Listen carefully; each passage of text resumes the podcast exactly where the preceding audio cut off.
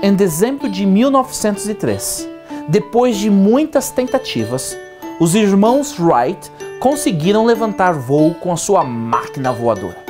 Emocionados, eles telegrafaram esta mensagem para sua irmã Catarine: Nós realmente voamos 36 metros e estaremos em casa para o Natal.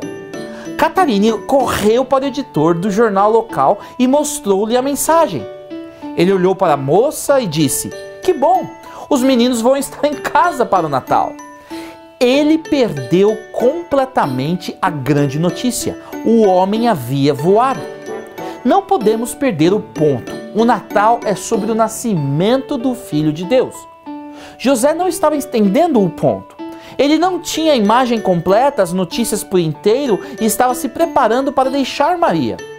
Um anjo do Senhor lhe apareceu em sonho e disse: José, filho de Davi, não tenha medo de receber Maria como esposa, pois a criança dentro dela foi concebida pelo Espírito Santo. Não perca a grande notícia: o Filho de Deus nasceu em Belém há mais de dois mil anos e ele quer ser uma realidade em sua vida hoje.